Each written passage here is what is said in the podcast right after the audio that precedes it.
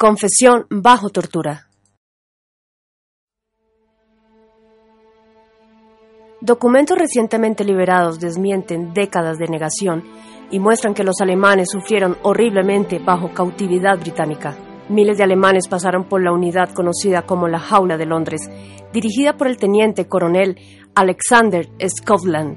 La Jaula de Londres era solo una de nueve prisiones en Gran Bretaña donde la tortura a alemanes tuvo lugar.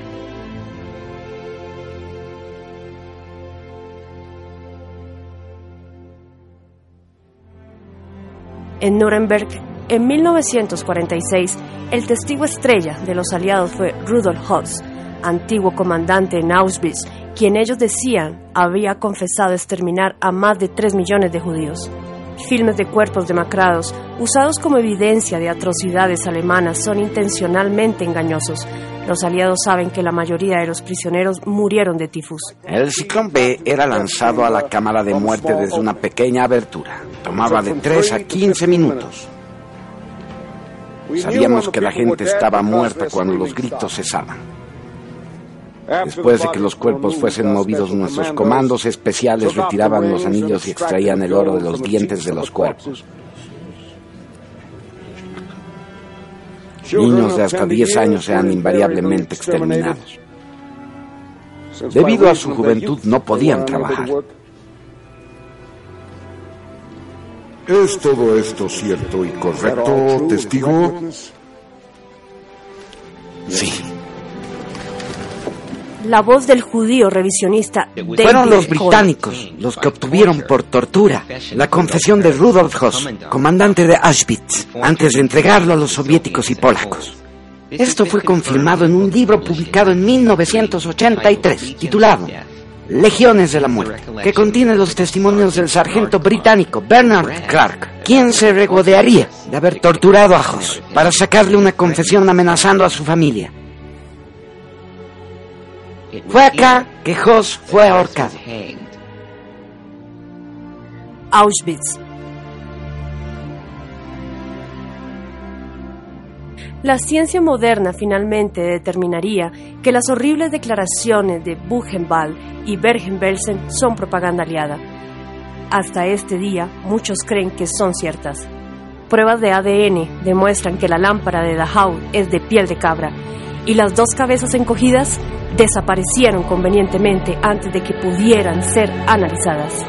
Asimismo, otras historias, como los artículos hechos de piel tatuada humana, son igualmente falsas, mas siguen incrustadas en la mitología del Holocausto. Solo en los campos europeos del este, donde ninguna investigación fue realizada ni permitida, se sigue alegando que millones de judíos entraron en las cámaras de gas. Quizás la más dudosa pieza de evidencia en Nuremberg fue la historia de humanos convertidos en jabón. Deborah Lipstadt, una asesora del Museo Memorial del Holocausto, eventualmente escribió un artículo confirmando que esto también era un invento.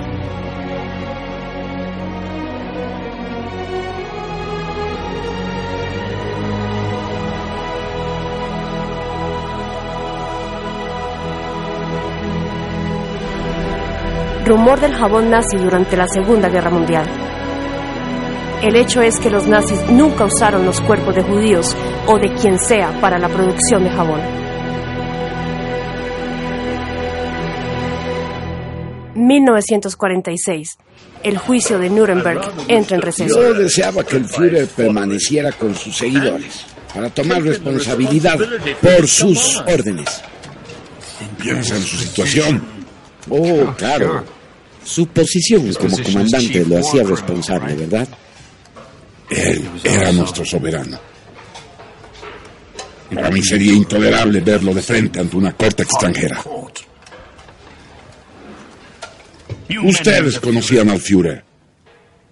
Él sería el primero en levantarse y decir, yo di las órdenes y tomaré la responsabilidad por eso. Y yo preferiría morir diez veces a tener a mi soberano sometido a tal humillación.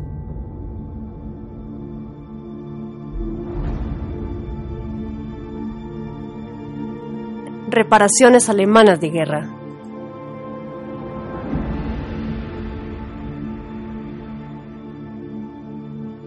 Alemania finalmente pagó su deuda de la Primera Guerra Mundial en octubre de 2010.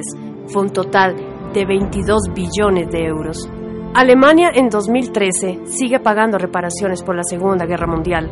La una vez orgullosa nación aún tiene casos pendientes en las Naciones Unidas por más reparaciones respecto a Italia y Grecia. Veredictos de culpable por la Corte podrían abrir las compuertas para que otros países se unan a los procesos.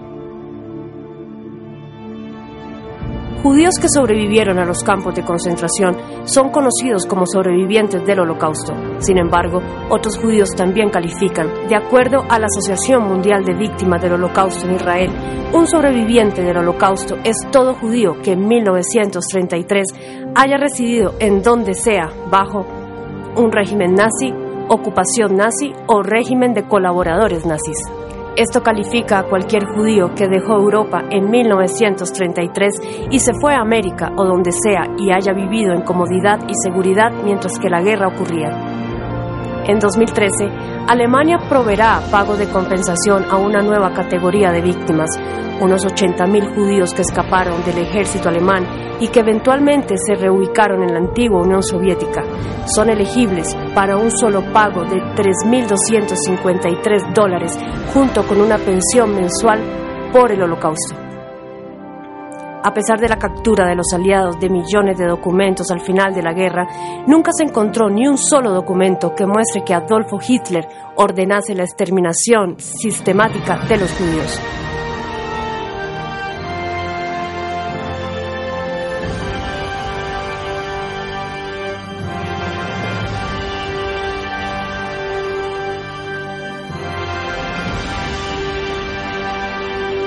Sin fotografías, material de video o siquiera un reporte de autopsia de una víctima gasificada, teníamos que confiar en los soviéticos y en los testimonios de ex prisioneros, ninguno de los cuales fue verificado en Nuremberg.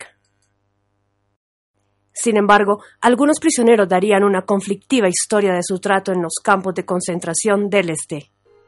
Campo de concentración de Auschwitz. También teníamos una orquesta. Algunos de los músicos nos juntaron. Un músico era tan bueno que él dirigía los instrumentos y escribía las partituras. Y luego teníamos un grupo para tocar el fin de semana. Eso, claro, nos ayudaba. También hacíamos obras y demás. ¿Hubo alguna actividad cultural en Auschwitz? Sí. Le dije teníamos un piano, no cualquier piano. Un piano de cola fue traído al bloque 1 una vez que un nuevo bloque fue construido. La sala de abajo fue asignada para teatro. Y dijeron, van a construir un cine en el campo.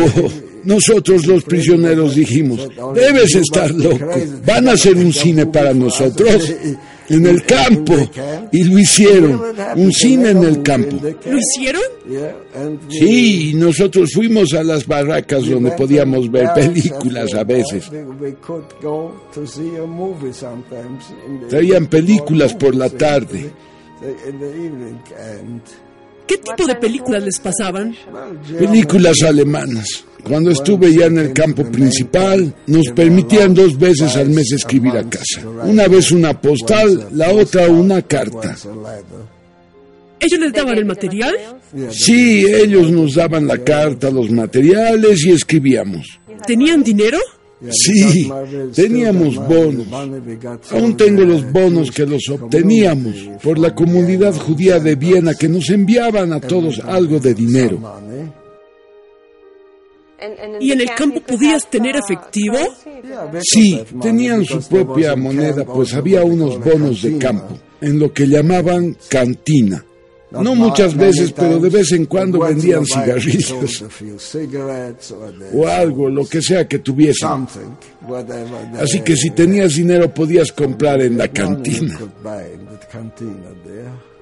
Era redimible en la cantina si es que tenías algo. Esa era su forma de distribuir dinero. A todos, todos obtenían su dinero. Equipos de fútbol, teníamos que organizarlos muy bien. El evento es presidido en el antiguo patio de las barracas. Y uno de los hombres enlistados en la CSS decidió jugar para el equipo polaco. Así que dijimos, está bien, puedes jugar si quieres.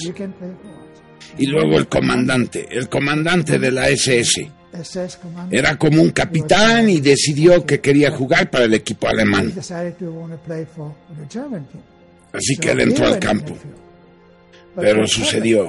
Era 1944. Lo que dices es que mientras más cerca al final de la guerra, la presión se levantó en vez de volverse más cruel.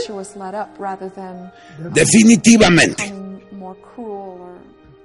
Freddie Hirsch me llamó a la barraca de los niños. Él la dirigía y me preguntó si yo podía pintar algo en el muro para los niños. Y dije, bueno, si puedes conseguir los materiales. Él dijo, los conseguiré. Y un muy apuesto joven rubio del campo de hombres vino un día. Y Freddie Hirsch me llamó para conocerlo y me preguntó qué necesitaba, sí, que dije, si me consigue pintura de pared y témperas, me gustaría esos. ¿Me puede conseguir alguno? Y me dijo que sí, lo que sea que quiera. Así que hice una pintura de tontín parado en la cabeza de otro enano con un abrigo encima, para que se viera como un hombre alto para que sea de la altura de Blanca Nieves. Ahora sé que hubo otro pintor que continuó pintando en el muro después de que me fui. ¿Qué más hicieron? No solo para ti, sino para los niños. En un nivel emocional, bueno, varias cosas, no solo emocional, pero los niños escribieron una obra que era una sátira de Blancanieves y los siete enanitos. La obra fue muy exitosa, pues la pequeña niña que hizo de Blancanieves tenía una voz increíble, una hermosa soprano, tal como la escuchas en la película.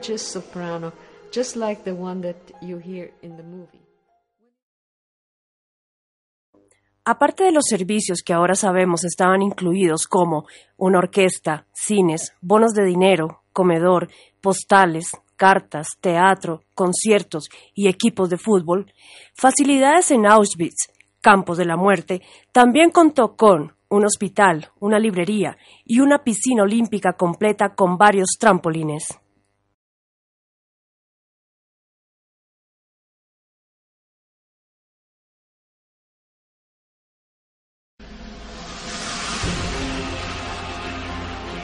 Si comparamos con los gulags de Stalin,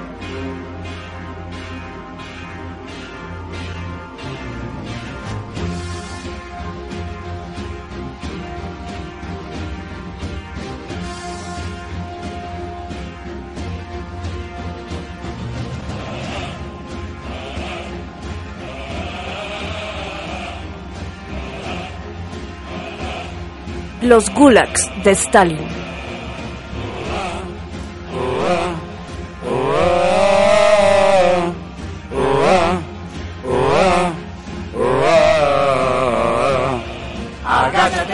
Agáchate, eres un esclavo, sométete, sométete a morir en el trabajo. Agáchate, agáchate, eres un esclavo, sométete, sométete a morir en el trabajo.